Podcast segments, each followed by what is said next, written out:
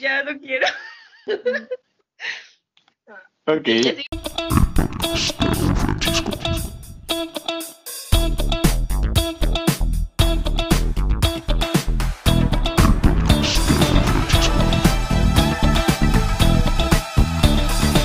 Hola, ¿cómo están? Mi nombre es Raúl y bienvenidos a mi podcast, Lo que no nos cuentan.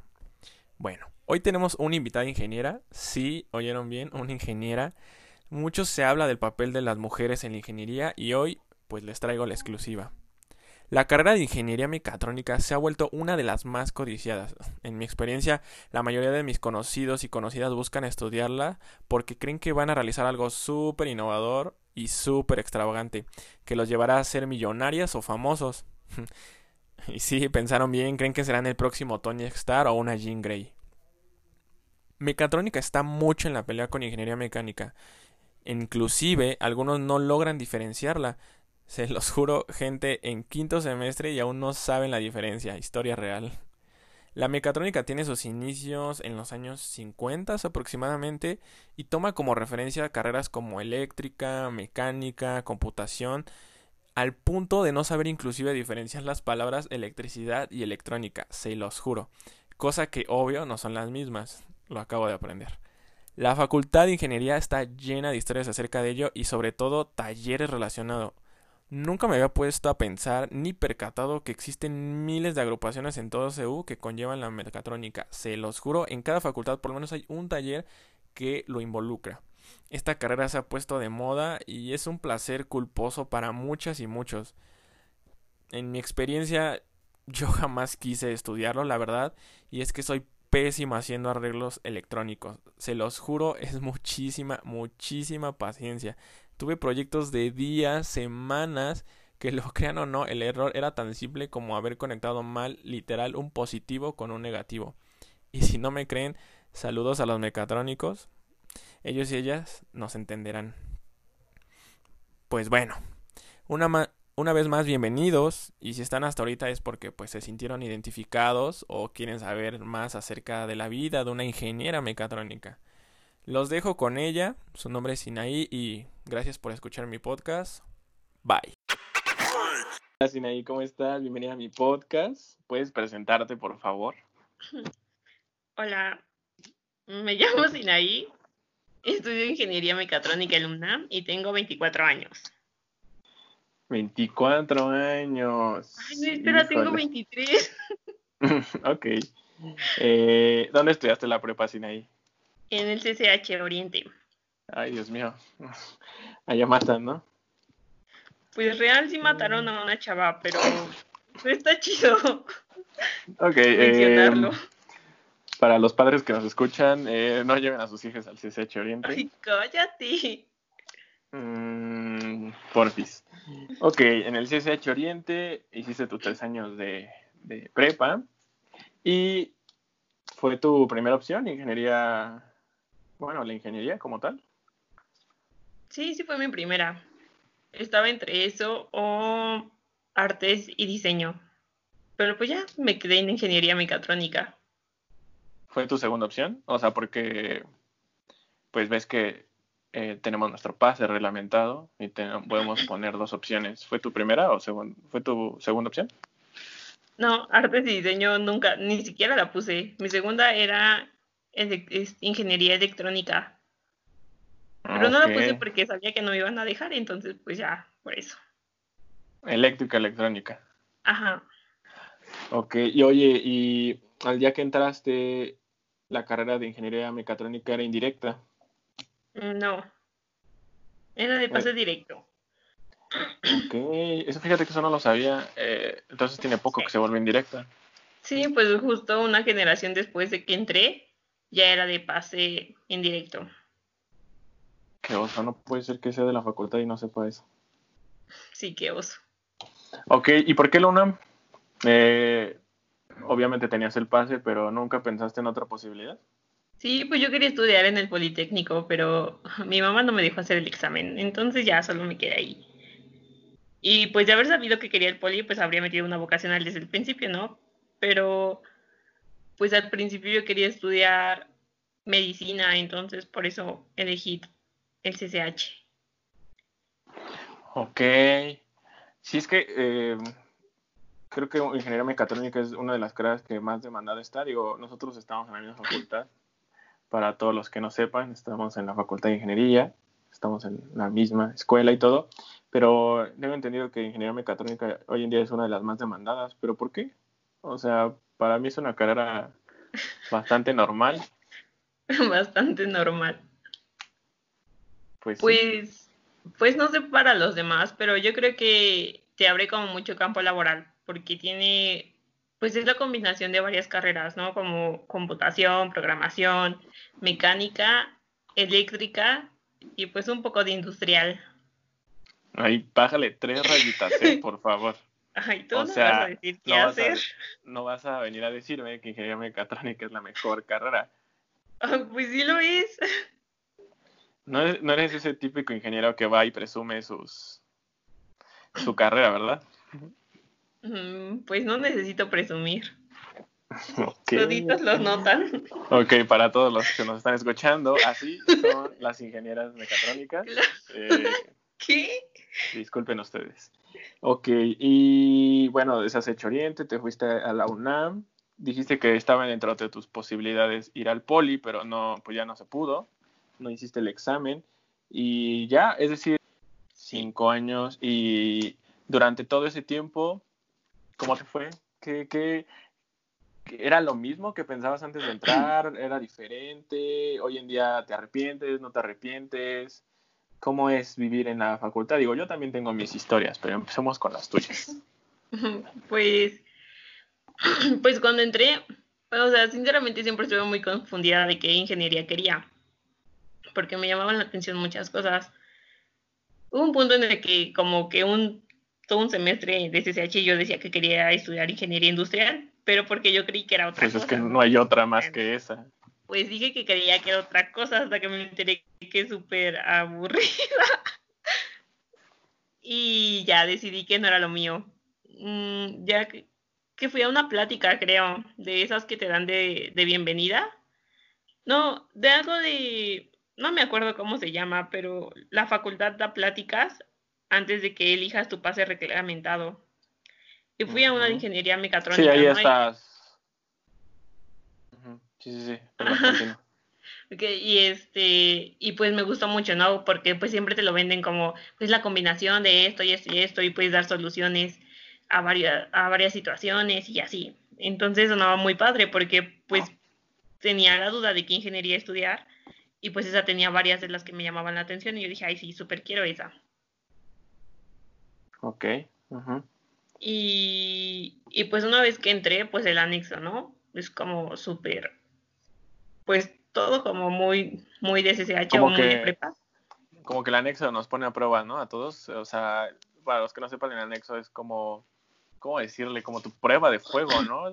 O, sí, le podemos decir así, tu prueba de fuego, donde se imparten como todas las materias básicas de las ingenierías, todo el tronco en común, por así decirlo. Y aparte, pues es donde conoces a mucha gente de otras carreras y está, está padre, ¿no? Pero bueno, en el anexo, ay, era demasiado, o sea, yo me consideraba demasiado matada, ¿no? Y era muy estresante porque siento que no disfruté como chido la universidad mis primeros años. Ok, ajá. Y pues ya, o sea, me fue muy bien hasta, eh, tenía muy buen promedio hasta tercer semestre que reprobé. ¿Qué se siente reprobar? ¿Habías reprobado antes? No, nunca en mi vida. Y sí se siente muy feo. No, es, es, es son interesante lo que dices porque, a ver, tú, tú dime si estoy mal, pero normalmente la gente piensa que los ingenieros somos unos saberlotodos, que somos unas bestias en las matemáticas, en la física, que, que debes amar las matemáticas para entrar, que debes amar la física para entrar, que debes ser muy buena en ese tipo de cosas. Y, yo creo que no, o sea, a reserva de lo que tú pienses, yo creo que sí te debe de gustar, pero no es que debas de ser un habilidoso eh, despejando. Y sobre todo, no sé si te, te ha pasado los estereotipos que se manejan sobre los ingenieros e ingenieras. No sé si te ha tocado que te digan que solo porque eres ingeniero o ingeniera tienes que saber de todo o cosas por el estilo. Pues, o sea, he escuchado, ¿no? Como, ah, como ciertas burlas como de, ay, eres de ingeniería y no sabes hacer eso, y es como de, ay, pues, ¿qué les pasa? Pues hay diferentes ramas de ingeniería, ¿no? Y pues cada uno se especializa en algo diferente. Ok. ¿Y, y cómo ha sido mm, otro de los estereotipos que se manejan, y este sí me tocó desde el primer día, es que mucha gente piensa que en ingeniería, en general, no, no nada más aquí en la, en la UNAM, que, que no hay mujeres o que, o que son muy pocas. O sea, como anécdota personal, yo me acuerdo que cuando entré a mi, en mi, a mi primera carrera, entré y te juro, o sea, no, no es broma ni nada, pero entré y éramos 60 hombres y 3 mujeres. Entonces, eh, sí, sí, sí, sí, sí fue un golpe fuerte, fuerte. Darte cuenta que a lo mejor era un poco de verdad, pero tú que eres mujer, ¿qué, qué piensas? O sea, sobre todo eso que se dice de que hay muy pocas mujeres, que... Ajá, pues que casi no hay. Mm, pues, por ejemplo, en mi, en mi primer semestre, en mi bloque, éramos, éramos como 50 o 60, ¿no? Y como 20 éramos mujeres. Pero pues nunca lo, pues nunca lo vi como, como raro. ¿Nunca sentiste el ambiente pesado o algo por el estilo? No, o sea, para nada. Nunca sentí como esa diferencia de que, ay, pues es que hay más hombres o hay muy pocas mujeres y cosas así. Pero creo que era porque, o sea, yo, o sea, personal, Realmente, pues siempre me he juntado como, como con varios amigos, más, más que con amigas. Entonces, como estar entre grupo de, en un grupo con más hombres, pues no, o sea, no sentía como la diferencia ni nada. Ok. No, pues es que e, eso, eso dicen siempre, o sea, que, que cuando entras a una ingeniería despídete de las mujeres o cosas por el estilo, pero pues en nuestra facultad hay, hay bastantes mujeres. Yo creo, yo creo que podemos decir que un 40% son mujeres, no menos. Sí, yo también lo creo, o sea, igual y es porque nos ha tocado estar en, en, ingenierías donde, pues si no, chance no hay tantas mujeres, pero pues yo había escuchado de un grupo de industriales, no sé de qué generación, que todas eran mujeres y solo había un, un hombre en el Bendita entre las mujeres. ¿A poco? Ajá, entonces, o sea, digo, depende de, la carrera, porque creo que en compu hay muchas mujeres, en industrial, según yo también, y en todas las ciencias de la Tierra, pues igual. Ok, y sabes, ¿cuántas ingenierías tenemos ahí en la facultad? Tenemos alrededor de que 30 y algo, ¿no? ¿Qué? No, menos, no, 13, ¿no? No, 15. Sí, como, ajá, algo así. De, hecho, se abrieron dos nuevas o tres nuevas carreras. La de ingeniería ambiental, ingeniería... Aeroespacial. Y otra que no recuerdo ahorita.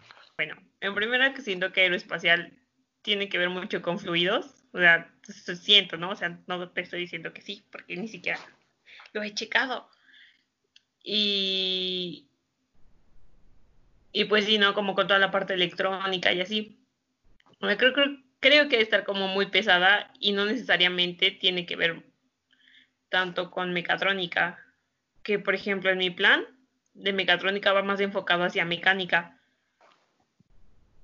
¿Y qué diferencia tiene entre mecánica? Pues es que, o sea, mecatrónica es como una combinación, ¿no? Y por ser una combinación, pues no puedes ver todas las materias o no te puedes especializar en nada a fondo, porque pues tienes que ver otras, otras dos ramas o tres. Y pues sí, un ingeniero eléctrico electrónico pues sabe muchísimo más que un mecatrónico en toda la cuestión electrónica. ¿Por qué? Pues Ay, por favor, no te quieras venir a elevar aquí, Pero si acabo de decir que sabe más el otro que los de mecatrónica, no me estoy elevando, ¿sí? Continúa.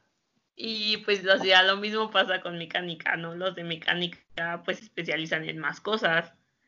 Y o sea, lo, chido de mecatrónica es que tienes como un panorama más grande para dar una solución. O sea, a un mecánico tú le dices, compone esto y te lo va, te lo va a querer componer con mecanismos, ¿no? Cosas así. Un eléctrico, pues con sensores y cosas de electrónica. Y pues chance un mecatrónico lo ve y dices, pues combino estas dos cosas y sin problema saco esto. o sea, esa es la ventaja de, de después, Después llega un industrial y pues ya mata a todos, o sea, es obvio. Ok, pero sí, continúa. ¿Qué? Mm, Claro que no. Eh, y ahorita que hablas de eso, ¿no? De, de que tienes que tener ciertas habilidades o saber algo. Cuando tú entras a mecatrónica, ¿qué es lo qué te tiene que gustar de base? O sea, ¿qué, ¿tú qué crees que necesitas, si no saber, te tiene que gustar? Por ejemplo, alguien en ingeniería en computación diría, no sé, programar. Tú, en tu caso, ¿qué crees que te debería de gustar para poder permanecer ahí en eh, mecatrónica? Pues yo creo que, que pues justo programar y toda la parte electrónica, o sea, como los circuitos y que cómo funciona este componente y así. Por ejemplo, no sé si te dio clases esta Leda. No, Leda, para los que no sepan, nuestra eminencia, según, es una Uy. ingeniera, ¿no? Fue la primera Ajá. ingeniera, ¿no? ¿O la segunda? sí, no, fue la primera. La primera ingeniera en titularse y, y a mí no me dio clase, pero le dio un amigo. Entonces, eh, ella fue una gran anécdota. En el anexo pues te encuentras con, con gente como más matadita y súper preocupada por su promedio y así, ¿no? Y son como que un poco más envidiosos. Y también, o sea, ya saliendo de ella cuando tienes tus, tus materias chidas, pues también depende en qué grupos, ah, en qué grupos estés, porque pues sí hay gente como súper egoísta, ¿no? Que dice, ah, no, pues a mí ya me salió y vais, ¿no? A todos.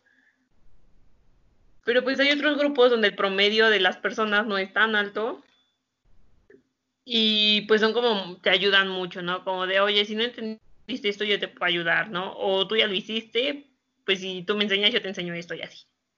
Entonces creo que también depende mucho de la persona. Es un semestre que fui con Peralta. ¿Conoces a Peralta? Tiene fama de hacer finales que duran como cinco horas, ¿no? Y que siempre en sábados. Así son los maestros. Mm, Algunos, los más pesados. Bueno, no ¿Cinco horas su examen? Pues así era su final. Nadie lo pasaba, supongo. Mm, Ajá, ajá. Espera, tengo que contar mi historia. ok, cuenta tu historia. Pues ya, ¿no? O sea, ya muchos dicen como si no pasas su primer final, pues para qué haces el segundo, mucho menos lo vas a pasar. Pues ahí me ves, no pasando el primer final.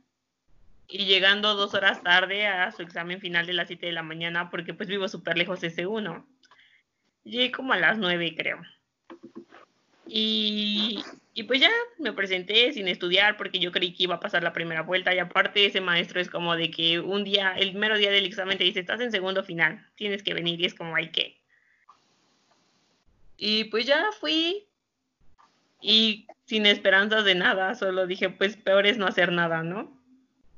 Y pues ya sin problemas lo pasé, o sea, tampoco fue un 10, fue un 7, pero pues fue de esos 7 que te saben a allá un título casi. Mm, Sí, sí, sí. La verdad es que hay, hay, hay profes muy exigentes. Hay, hay de todo, como tú dices, hay profes muy buenos, muy malos.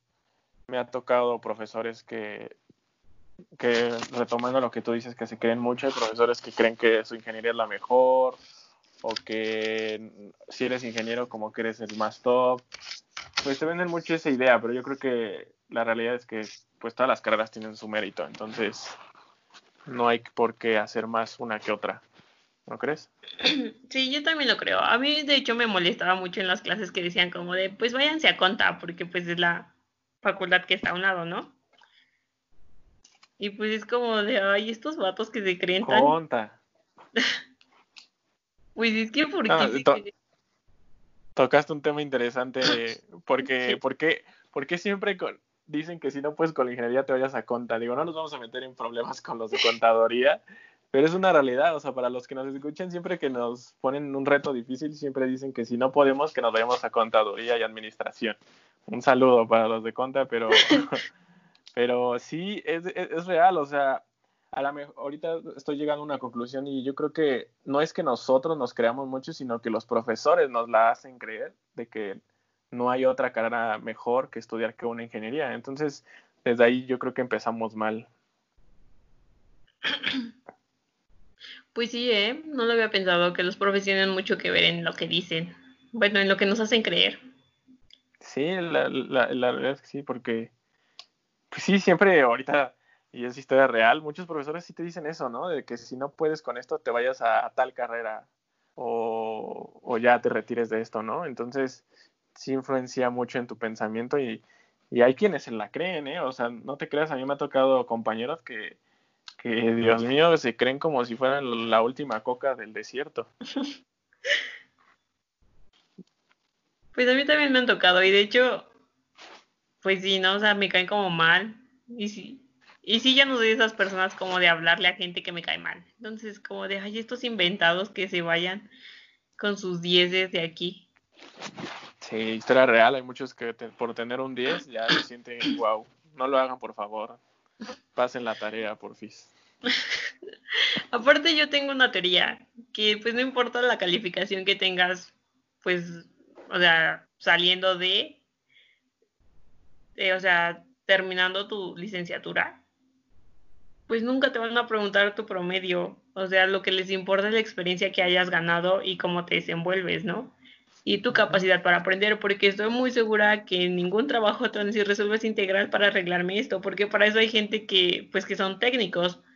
Y pues no, o sea, de hecho a ti te contratan para otras cosas, no para lo que estudiaste.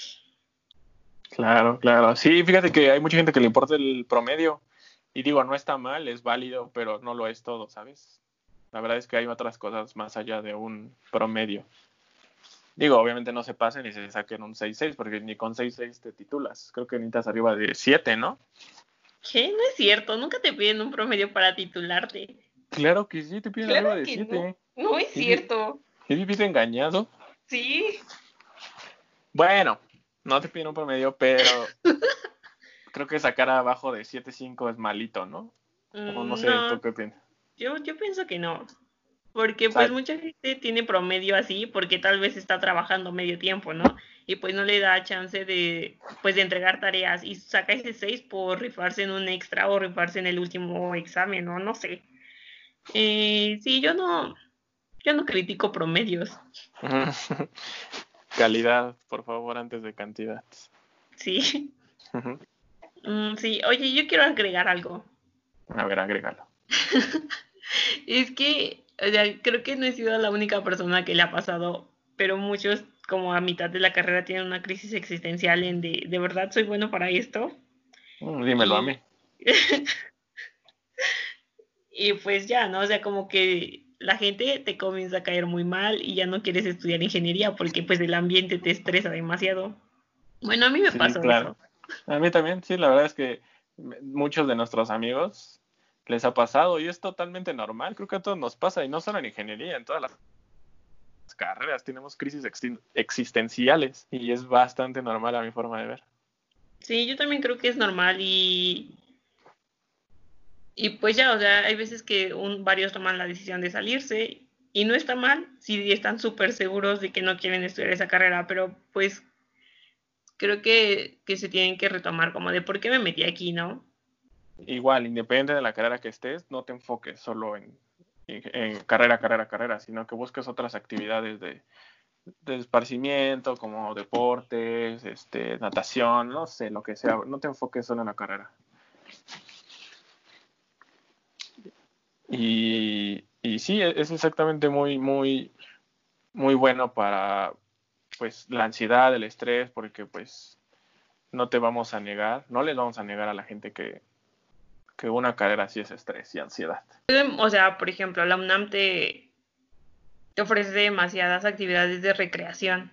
Entonces yo creo que pues sí hay que aprovecharlas porque, o sea, yo estuve viendo como precios de cuando ya no eres alumno y pues las cosas son muy caras y solo por ser estudiante, pues todo es gratis o es mucho más barato.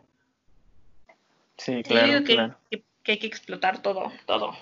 Pues que hay muchos cursos en línea y que la gente debería ser más autodidacta, porque pues no te puedes quedar solo con lo que te enseñan los profes, porque también no es como de súper, o sea, la mayoría te enseña lo que aprendió hace muchos años. El libro de, uh, el libro que todavía está deshojado. así. Y, y pues ya, si tú quieres dar como un plus, pues es estar tomando más cursos.